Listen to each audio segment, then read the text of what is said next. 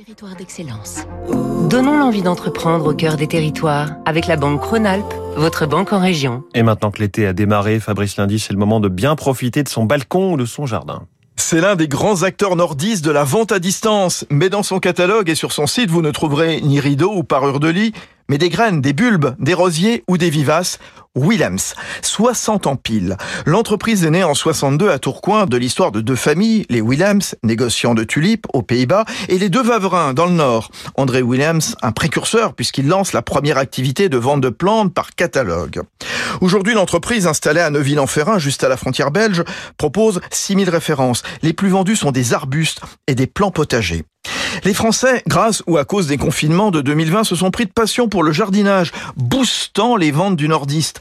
90% de l'activité se fait désormais via le web, le reste par le bon vieux catalogue. Cap vers le conseil via l'application Gros. Ludovic de Vavrin, petit-fils du fondateur de Williams. G-R-O-W-W, comme la, la, croissance des plantes.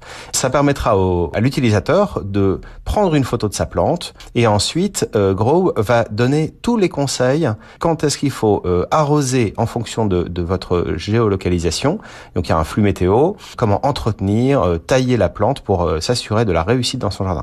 La jardinerie Williams est également associée à Togo Togo pour ne plus avoir à jeter des marchandises défraîchies qui ne sont plus en état d'être expédiées afin de les vendre à bon prix à une clientèle locale. C'était Territoire d'excellence sur Radio Classique.